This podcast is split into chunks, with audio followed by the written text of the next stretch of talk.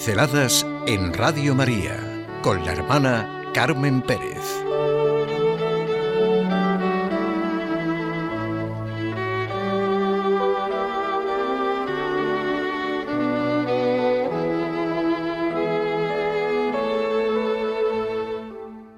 Confiar en el amor de la madre.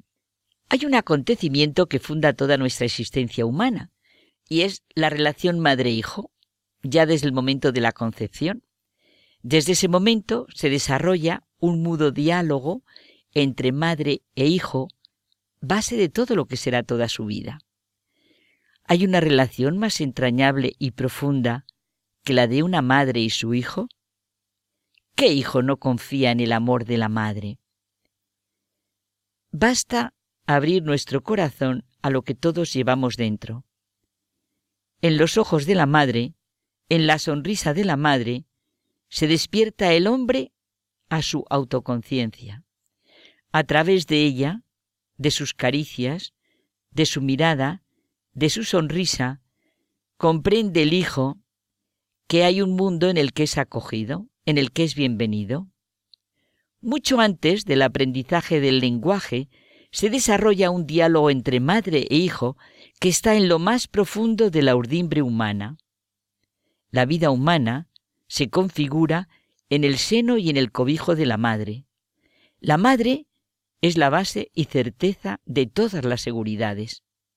Si esto se prostituye, ¿qué queda en la vida humana? ¿No es este amor la raíz de todo lo demás? Si esta raíz no existe, ¿qué es la vida humana?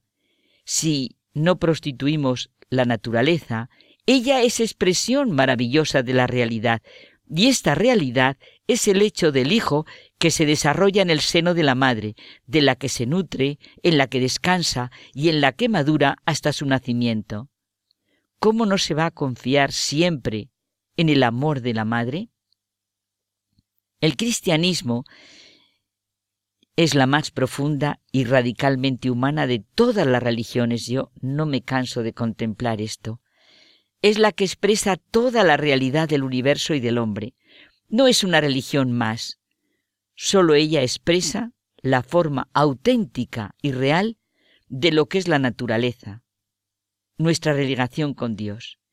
Cristo, alfa y omega de todo lo creado, asume toda la naturaleza humana y nace también de una madre.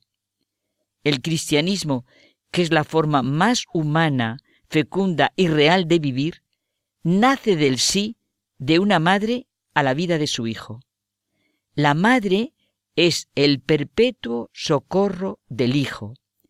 Por eso es tan humano y divino que una de las invocaciones de la madre de toda la humanidad sea Nuestra Señora del perpetuo socorro. Donde abunda el pecado, sobreabunda la gracia. No hay situación que no sea redimida. El amor de Dios es más grande que nuestro error y nuestro pecado. Ahí está como expresión de esta realidad la madre a la que siempre se puede acudir. Nadie es huérfano realmente. Nacemos siendo hijos de Dios Padre y dados a luz a la nueva vida a la que estamos llamados en el Calvario por la Madre de Jesús de Nazaret, quien nos constituyó en hijos, hermanos y herederos.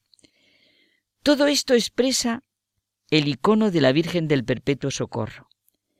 La iconografía bizantina es un arte sagrado basado en criterios místicos y estéticos. Los iconos son verdaderos objetos de culto, presencia de a quién se quiere invocar y ante quién se quiere rezar. Y parece que el pintor de los iconos es un artista inspirado por el Espíritu de Dios. Los iconos, en concreto el de la Virgen del Perpetuo Socorro, nos sumergen en una atmósfera de paz, de consuelo, de protección, de socorro. Alguien llamó a los iconos sacramento en el sentido de que ofrecen toda una realidad a la que debe abrirse el que se pone ante él. La finalidad de este icono de la Virgen del Perpetuo Socorro es despertar en el corazón la confianza por encima de todo y a pesar de todo. La fe, la esperanza, el amor, los sentimientos que más nos acerquen a Dios, que así nos ama y redime. Todo ello expresado en esta entrañable relación filial de la madre y del hijo. La madre que es ternura y que al mostrar a su hijo nos muestra el camino. Ahí está su hijo que se asusta ante los instrumentos de la pasión y presenta el encantador detalle de la sandalia que se le cae. Ella amorosamente lo protege entre sus brazos. Tanto el teólogo como el hombre más sencillo pueden encontrar en este icono lo que su razón y su corazón necesitan y buscan. Es un icono precioso que nos enseña a buscar en María el socorro perpetuo a nuestras dificultades y dolores. María con el Hijo en sus brazos mira al que se pone ante el icono. Ese es el papel de madre. Dar la vida, servir siempre de cobijo, de ayuda, de protección, de consejo, de socorro. ¿Hay algo más importante que pueda hacer una madre que ayudar y socorrer a sus hijos?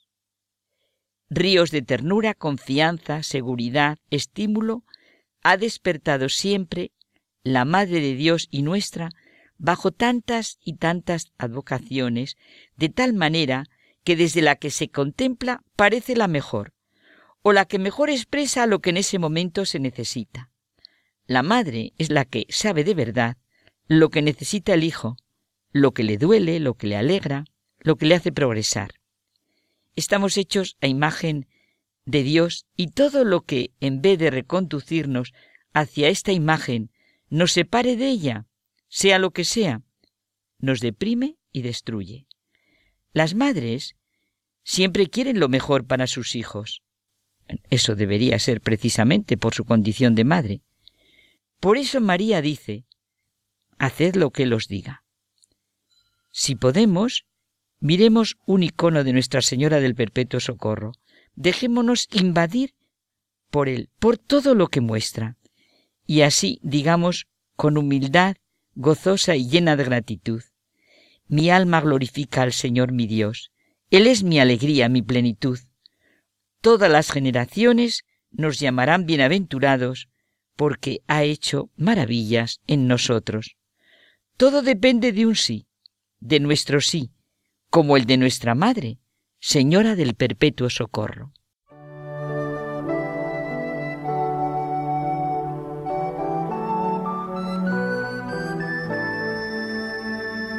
Pinceladas en Radio María con la hermana Carmen Pérez.